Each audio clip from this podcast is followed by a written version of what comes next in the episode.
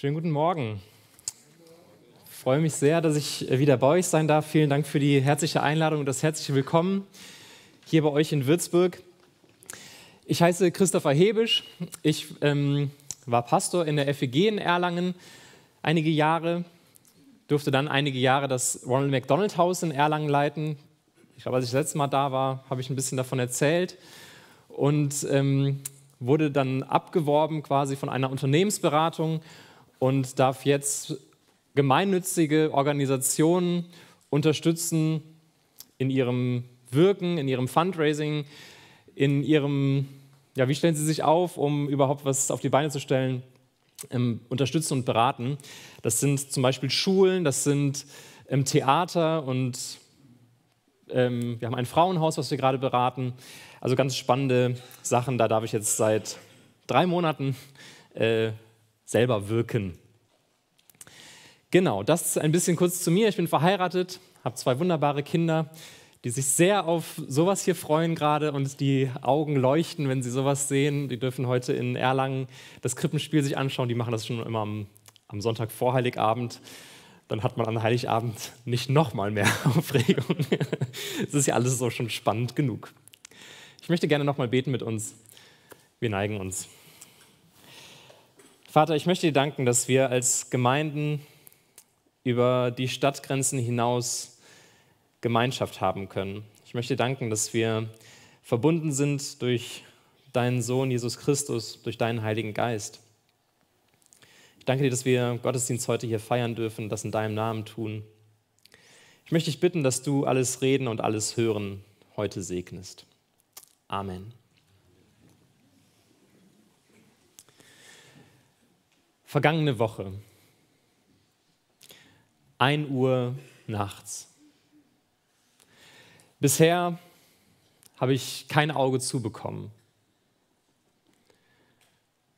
Morgen früh muss ich mit dem Zug nach München. Wichtiger Termin. Ich muss ihn alleine machen. Mein Chef sagt, nee, das kannst du schon. Das machst du schon. Und ich denke mir, wie soll ich das jemals schaffen? Ich zerwühle mein Kissen, wickle mich in meine Decke ein. Es ist viel zu warm. Ich tue die Decke weg. Es ist viel zu kalt. Alles ist vergebens. Meine Frau ist schon seit langem im Land der Träume. Aus dem Nachbarzimmer hört man die Kinder leise und regelmäßig atmen.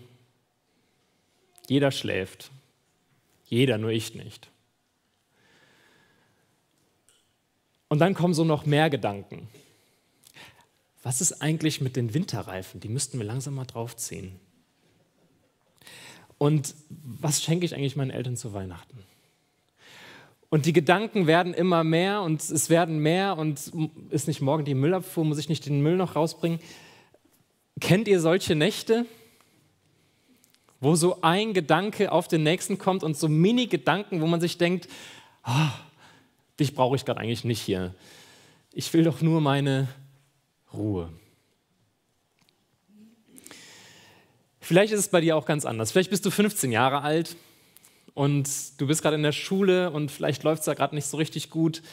Die erste große Liebe wird nicht erwidert. Oder du bist 25 Jahre alt, gerade ist die Ausbildung fertig oder du bist mit der Uni durch und jetzt geht es darum, wie geht es eigentlich weiter danach und was wird kommen. Oder du bist so in meinem Alter irgendwie 35, vielleicht Familie gerade gegründet, muss gucken, wie kriegt man das hin, diesen Spagat zwischen Beruf und Familie und Karriere oder nicht und, und was macht man eigentlich? Oder du bist 45 Jahre alt, in der Firma läuft es vielleicht gerade nicht ganz so gut, das jüngste Opfer der Entlassungswelle. Oder du bist 55 Jahre alt und eigentlich würdest du dich gern nochmal neu erfinden, aber wie? Oder 65, ja, endlich der Ruhestand kommt aber wird die Rente reichen? Oder du bist 75 und du hattest so viele Pläne für den Ruhestand, und, aber es geht einfach gesundheitlich nicht mehr. Oder 85, du bist 95, wie auch immer. irgendwann kommen diese Fragen. Irgendwann in irgendwelchen Nächten oder an irgendwelchen Tagen kommt es und die großen Sorgen, die großen Probleme, die wirbeln durch den Kopf und die Ruhe ist dahin. Eine weitere Stunde verstreicht und du bedeckst deinen Kopf mit der Decke und denkst dir, lasst mich doch einfach alle in Ruhe. Du würdest am liebsten einfach nur noch losheulen. Vielleicht bist du aber auch gerade einfach sorgenfrei. Und das, was ich jetzt gerade gesagt habe, das dockt so gar nicht irgendwie an. Dann ist es wunderbar.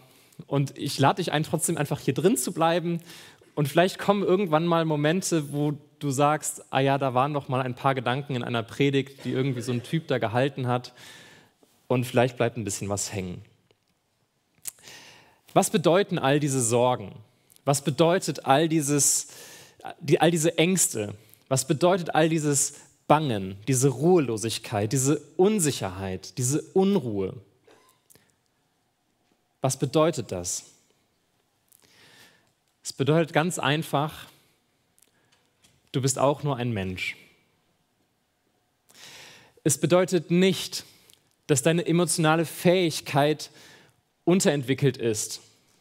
Oder es bedeutet nicht, dass du dumm bist oder ein Versager bist oder dass deine Eltern leider bei dir versagt haben. Und es bedeutet ganz wichtig nicht, dass du irgendwie in deinem Glauben gerade schief bist oder dass du kein Christ bist oder kein Christ sein kannst. Auch Christen kämpfen mit Sorgen, mit Unruhe, mit Angst. Selbst Jesus hat gekämpft. Jesus kämpfte gegen Sorgen an. Im Garten Gethsemane lesen wir das. Dreimal betete er. In Matthäus 26 lesen wir das. Er betete und er litt, dass sein Schweiß wie große Blutstropfen auf die Erde fiel. Er betete umso härter. Schweiß, der wie Blutstropfen von ihm gepresst wurde, strömte von seinem Gesicht. Das ist mal eine schlaflose Nacht. Jesus macht sich hier also definitiv Sorgen, aber er bleibt nicht dabei stehen. Er vertraut seine Ängste seinem himmlischen Vater an und dann vollendet er das, was sein himmlischer Vater ihm aufgetragen hat. Und er wird uns helfen, dasselbe zu tun. Und ich glaube, es gibt einen, ja, wie so einen kleinen Pfad, der so aus dem Tal der Sorge hinausführt. Es ist keine Autobahn. Es ist kein so jetzt Vollgas und dann ist durch mit allen Ängsten, mit allen Sorgen, mit aller Unruhe, sondern es ist ein kleiner Pfad. Und den wollen wir uns heute ein bisschen anschauen. Und Gott hat dabei den Stift von Paulus verwendet, um uns so ein bisschen damit reinzunehmen. Und wir lesen aus Philippa 4 die Verse 4 bis 8. Da steht, freut euch zu jeder Zeit, dass ihr zum Herrn gehört. Und noch einmal will ich es sagen, freut euch. Alle Menschen sollen eure Güte und Freundlichkeit erfahren. Der Herr kommt bald. Macht euch keine Sorgen. Ihr dürft in jeder Lage zu Gott beten. Sagt ihm, was euch fehlt und dankt ihm. Dann wird Gottes Friede, der all unser Verstehen übersteigt, eure Herzen und Gedanken bewahren, weil ihr mit Jesus Christus verbunden seid. Schließlich, meine lieben Brüder und Schwestern, orientiert euch an dem, was wahrhaftig, vorbildlich und gerecht, was redlich und liebenswert ist und einen guten Ruf hat. Beschäftigt euch mit den Dingen, die auch bei euren Mitmenschen als Tugend gelten und Lob verdienen.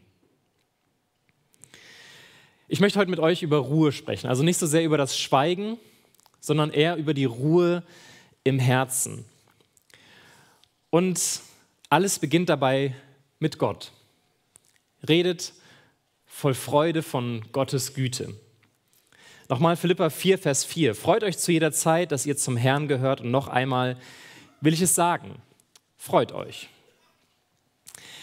Und der erste Gedanke ist die eigene Aufmerksamkeit. Was ist mit der eigenen Aufmerksamkeit? Und die eigene Aufmerksamkeit eben nicht länger auf das Problem zu richten, sondern einige Minuten lang Gott preisen. Jetzt mag das vielleicht nachts, oder mir fällt es nachts besonders schwer, ehrlich gesagt. Aber ich merke, dass wenn ich nachts wegkomme von meinem Problemlobpreis, so nenne ich es mal, von meinem, ach ja, und wenn der Zug morgen nicht fährt und ach ja, und all dieses, man wird es, es wird ja immer größer, der Lobpreis des Problems. Wenn ich davon wegkomme, hin zu einem Lobpreis Gottes und meine Gedanken auf ihn richte, dann ändert sich was. Je länger ich mein Problem anstarre, desto größer wird es. Und je mehr und je kleinteiliger wird dieses Problem. Aber wenn ich es schaffe, meinen Blick auf Gott zu richten, dann merke ich, dass mein Problem schrumpft. Der Psalmdichter hatte eine ähnliche Strategie in Psalm 121, Vers 1 bis 2. Ich schaue hinauf zu den Bergen. Woher kann ich Hilfe erwarten? Meine Hilfe kommt vom Herrn, der Himmel und Erde gemacht hat. Wenn in den Psalmen oder wenn im Alten Testament von den Bergen die Rede ist, dann ist die Rede davon vom Tempel. Das heißt, der Psalmschreiber, der Psalmdichter fragt sich, ich, hab, ich, hab, ich brauche Hilfe. Ich brauche Hilfe. Ich komme allein nicht mehr klar. Woher bekomme ich Hilfe? Und ich schaue hin zu den Bergen. Ich schaue hin zum Tempel. Ich schaue hin dahin, wo Gott angebetet wird. Erkennt ihr die Blickrichtung? Ich schaue hinauf zu den Bergen. Ich denke nicht angestrengt über den Schlamassel in meinem Leben nach. Denk nicht angestrengt über den Schlamassel in deinem Leben nach. Dadurch erreichst du nichts. Aber mit dem Blick auf Gott ändert sich was. Das war auch die Lektion, die Petrus auf dem stürmischen See Genezareth übrigens lernte. Er war Fischer, er wusste, was das bedeutet, wenn man aus seiner, seinem Boot aussteigt auf das tobende Meer. Also wenn das jemand weiß, dann ja wohl er. Aber er sah Jesus da, er sah Jesus auf sich zukommen. Und dann lesen wir in Matthäus 14, da rief Petrus, Herr, wenn du es wirklich bist, dann befiehl mir auf dem Wasser zu dir zu kommen. Tosendes Meer um ihn rum. Und Jesus sagt, komm her. Petrus stieg aus dem Boot und ging Jesus auf dem Wasser entgegen. Kaum war er bei ihm, da merkte Petrus, wie heftig der Sturm um sie tobte. Er erschrak und im selben Augenblick begann er zu sinken. Herr, hilf mir, schrie er. Das ist nicht spannend, solange sich Jesus, äh, solange sich Petrus auf Jesus konzentriert, war er in der Möglichkeit, das Unmögliche für uns Unvorstellbare zu vollbringen. Aber als er seinen Blick abwendet auf das Problem um ihn herum, ja, und das ist ja wirklich relativ offensichtlich, das Problem um ihn herum, die Aufmerksamkeit auf den Sturm richtet, beginnt er zu sinken wie ein Stein.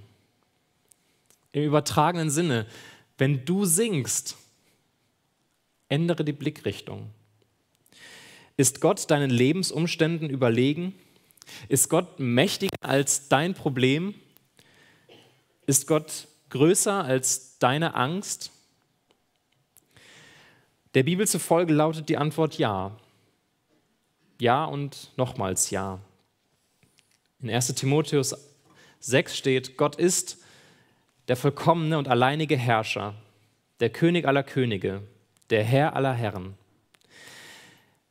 Wenn Gott alles erhält, wenn er alles unter seiner Kontrolle hat, was meinst du?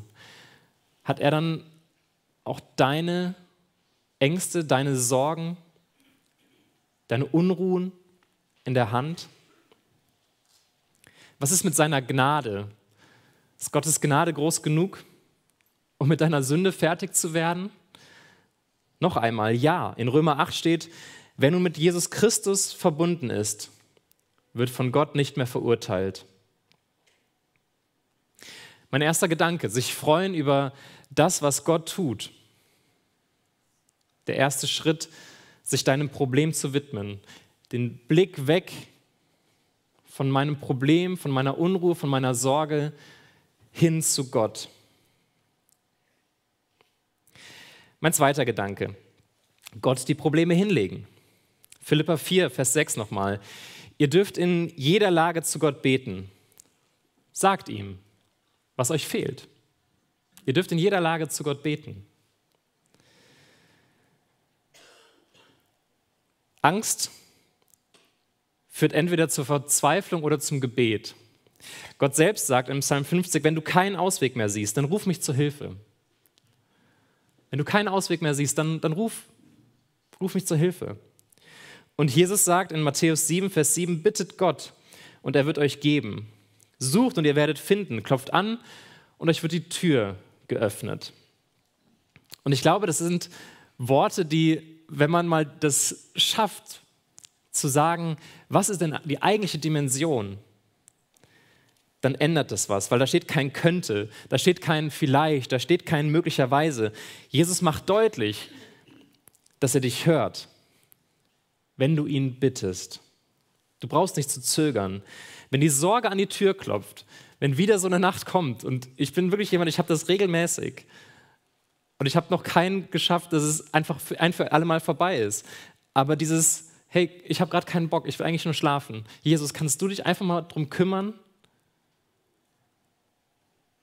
Und das können wir tun auf einem festen Fundament.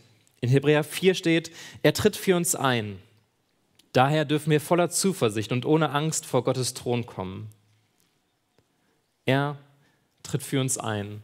Wir dürfen unsere Probleme vor ihn hinlegen. Und mein dritter Gedanke, gib deine Sorgen her. Lass ihn das Kommando übernehmen. Lass Gott tun, wozu er so gern bereit ist. Philippa 4, Vers 7, seine Friede, sein Friede wird eure Herzen und Gedanken im Glauben an Jesus Christus bewahren. Vor zwei, drei Wochen war es, ähm, mein Fahrrad war kaputt. Die Kette war durch, das Rücklicht war kaputt, die Bremsen gingen nicht mehr, also die vorne, hinten war okay, ging noch. Und irgendwas war noch, ich weiß es nicht mehr. Also vier Sachen, wo ich gesagt habe, okay, kein Problem für mich. Mit zwei linken Händen kriege ich ohne Probleme hin. Ich habe ja YouTube. Heißt, ich bilde mich vorher fort, gucke mir, wie man das macht und dann schaffe ich das ganz easy. Und ich habe auch einen alten äh, Werkzeugkoffer im Keller. Also habe ich mir erst diese YouTube-Videos angeschaut und ähm, ich als selbsternannter Fachmann bin dann ähm, zu meinem Werkzeugkoffer gegangen habe aber dann gemerkt, dass ich das Werkzeug definitiv nicht habe und habe gedacht, ach komm, gehst du zur Werkstatt. Bin dann zur Werkstatt gefahren, also ich habe es geschoben, ehrlich gesagt, mein Fahrrad, weil mir war klar, das ist halsbrecherisch damit. Bin dann zur Werkstatt und habe dem Techniker erklärt, was das Problem ist mit dem Fahrrad. Der hat gesagt, ja, danke, sieht man. Alles klar. Ich gesagt, ja, und ich würde auch bleiben und unterstützen bei der Reparatur. Und ich habe halt auch gesagt, ich mich, bin Fachmann sozusagen. Ähm, und ja, dann hat er gesagt, mhm. gut. Dann hat er irgendwann gesagt, ich mache jetzt Feierabend, ich gehe jetzt nach Hause und habe gesagt, ist kein Problem, ich bleibe bei meinem Fahrrad, ich passe drauf auf. Das, ich habe es halt so lieb. Könnt ihr euch vorstellen, dass es totaler Quatsch ist, oder? Aber ist es nicht genauso, wie wir mit unseren Problemen verfahren, wenn wir sie Gott abgeben? Man beobachtet es manchmal. Ähm, ich liebe es auch, wenn man mit dem Auto in die Reparatur fährt oder so und dann steht man, stehen einige so unter, mit unter, dem, äh, unter der Hebebühne und gucken sich das dann an oder geben Tipps. Ah, da muss noch mal, und, aber das ist nicht der Vertrag, oder? Wenn ich mein Auto oder mein Fahrrad oder mein Laptop oder was auch immer in eine Reparatur in fachkundige Hände gebe, dann ist der Vertrag doch, du darfst jetzt gehen, geh einen Kaffee trinken, kümmere dich nicht mehr um das Problem, was du gerade abgegeben hast, oder? Warum sollte es bei Gott anders sein? Ich überlasse ihm das Problem. 2. Timotheus 1. Ich weiß genau, an wen ich glaube. Ich bin ganz sicher, dass Christus mich und all das, was er mir anvertraut hat, bis zum Tag seines Kommens bewahren wird. Gott braucht nicht unsere Hilfe und unseren Beistand beim Lösen unserer Probleme. Wenn er möchte, dass wir uns wieder in die Angelegenheiten einmischen, einmischen, dann wird er es uns wissen lassen. Klar müssen wir uns um unsere Angelegenheiten kümmern, aber wir dürfen wissen, Gott ist der, der in Kontrolle ist darüber. Ihm dürfen wir es abgeben. Bis dahin dürfen wir uns aber von unseren sorgenvollen Gedanken verabschieden. Ja? Gott nimmt das nämlich sehr ernst mit der Danksagung. Der Grund dafür, Dankbarkeit sorgt dafür, dass wir unseren Blick auf die Gegenwart richten. Wir dürfen unsere sorgenvollen Gedanken durch dankbare ersetzen. Das griechische Wort für sich sorgen ist Merimnate. Das Grundwort davon lautet Merimnao. Und das ist eine Verbindung aus einem Verb und einem Substantiv. Und das Verb ist teilen, zerteilen oder spalten. Und das Substantiv ist Verstand. Also sich sorgen wird, könnte man übersetzen mit seinen Verstand spalten. Ziemlich krasses Bild, oder? Seinen eigenen Verstand zu spalten. Die Sorgen treiben einen Keil in unsere Gedanken unsere Energie, unsere, Konzentration. Sorge spaltet unsere Aufmerksamkeit, sendet unsere Wahrnehmung in ein Dutzend unterschiedliche Richtungen. Wir sorgen uns wegen unserer Vergangenheit. Wir sorgen uns wegen dem, was wir gesagt haben. Ach, hätte ich doch was anderes gesagt. Oder was wir getan haben. Und wir sorgen uns wegen unserer Zukunft. Was wird denn mal sein? Wegen den Aufgaben von morgen, den Entwicklungen der nächsten zehn Jahre, was auch immer. Sorge lenkt unsere Aufmerksamkeit von dem, was gerade jetzt ist, auf das damals oder auf das irgendwann einmal. Aber wenn unsere Gedanken nicht ständig darum kreisen müssen, dann kriegen wir ganz schön viel Kapazitäten im Kopf frei. Und die sollten wir gut nutzen. Erinnere dich an die guten Dinge. Erinnere dich an die guten Dinge. Philippa 4, Vers 8. Schließlich, meine lieben Brüder und Schwestern, orientiert euch an dem, was wahrhaftig, was vorbildlich und gerecht, was redlich und liebenswert ist und einen guten Ruf hat. Beschäftigt euch mit den Dingen, die euch bei euren Mitmenschen als Tugend gelten und Lob verdienen. Lasst nicht zu, dass sorgenvolle, dass negative Gedanken dein Denken übernehmen. Du kannst die Umstände nicht kontrollieren. Aber wie man darüber denkt, das kann man meistens kontrollieren. Ich weiß nicht immer, es gibt psychische Krankheiten, wo das definitiv nicht geht, aber ich glaube, meistens kann man sein Denken über die aktuelle Situation kontrollieren. Ich habe das eben noch mal erwähnt. Ich durfte das Ronald McDonald Haus in Erlangen leiten, ähm, wo Familien von schwerkranken Kindern wohnen, solange die Kinder in der Klinik sind. Und ich durfte in der Zeit eine Familie kennenlernen. Das Kind war lange auf der Intensivstation. Und irgendwann kamen wir so ins Gespräch und da hat sie gesagt, Christopher, ich habe eine Playlist. Magst du die mal angucken? Das ist so eine Playlist für die guten und für die schlechten Tage in der Klinik. Ähm, und ich sagte, oh, klingt interessant, ähm, Musik immer gut, zeig doch mal her. Und ich kannte die Frau jetzt so, wie man sich halt irgendwie kennt, wenn man da nebeneinander her wohnt, aber ähm, haben nicht viel bisher Kontakt gehabt. Und dann zeigt sie mir diese Playlist und ich war total überrascht, weil das war eine Playlist nur mit Lobpreisliedern. Ich wusste nicht, dass die Frau Christ ist. Und ähm, sie zeigt mir diese Playlist und ich war wirklich berührt.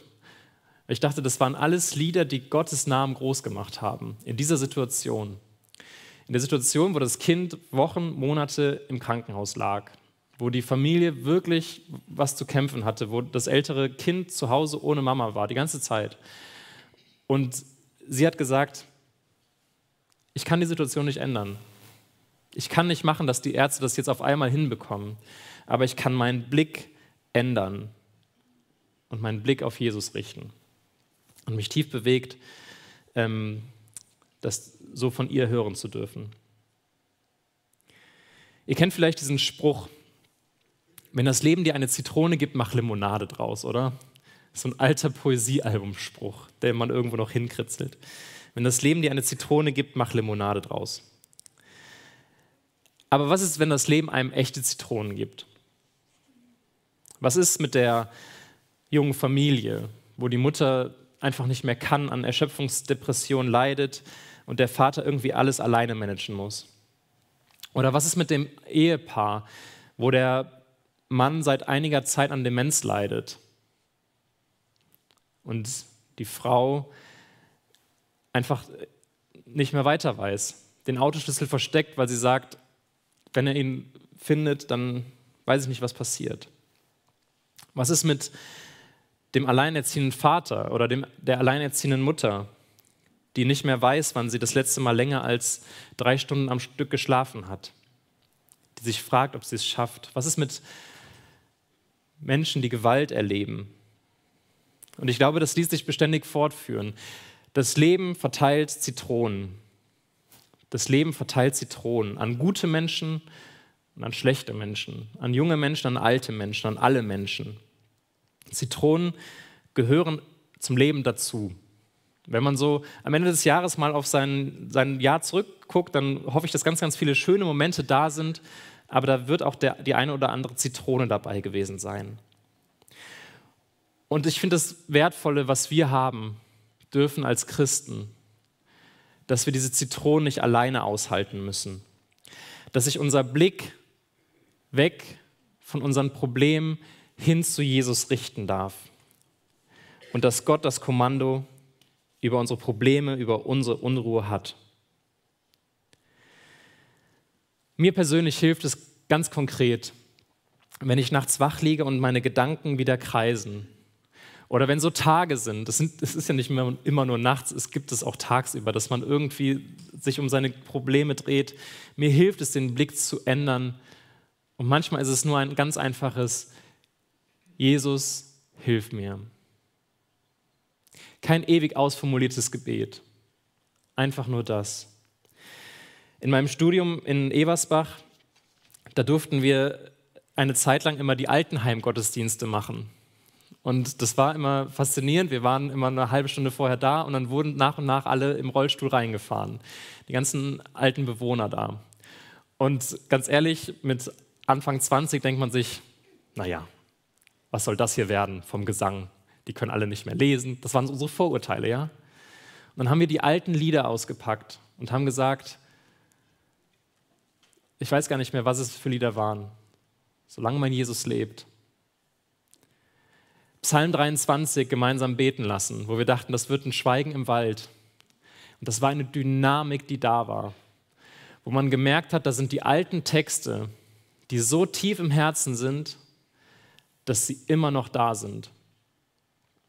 Und ich glaube, das ist was, das ist ein ganz großer Schatz, den wir haben dürfen. Lieder, vielleicht sind es inzwischen andere, aber es sind die alten Texte, es sind die Psalmen, den man irgendwann im biblischen Unterricht oder in der fünften Klasse oder sowas auswendig lernen muss und der in so Momenten Worte gibt, der die Perspektive ändert, der Ruhe gibt in unsere Unruhe.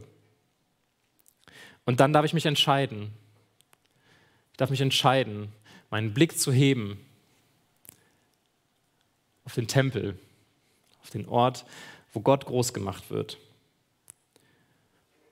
Und ein Leben zu leben, was geprägt ist von der Ruhe Gottes.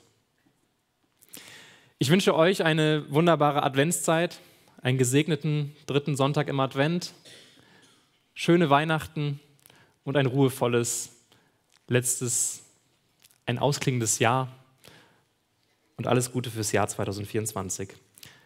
Ich möchte am Ende noch mit uns beten. Guter Gott, ich möchte dir Danke sagen, dass wir unseren Blick heben dürfen auf dich. Dass wenn unser Herz von Sorgen, von Angst, von Not überfüllt ist, dass wir wissen dürfen, dass du größer bist. Und auch wenn es uns schwerfällt, manchmal von unseren Sorgen wegzugucken und sie wirklich abzugeben, dürfen wir wissen, du bist da. Und dein Heiliger Geist will uns erfüllen. Und ich möchte dich bitten, dass wir das immer mehr erleben dürfen. Dass wir dann, wenn wir selbst machtlos sind, wenn wir selbst Angst haben, wenn unser Herz voller Unruhe ist, dass deine göttliche Ruhe in uns einströmt. Danke, dass du da bist. Auch dann, wenn wir das selber gar nicht glauben können. Segne uns. Amen.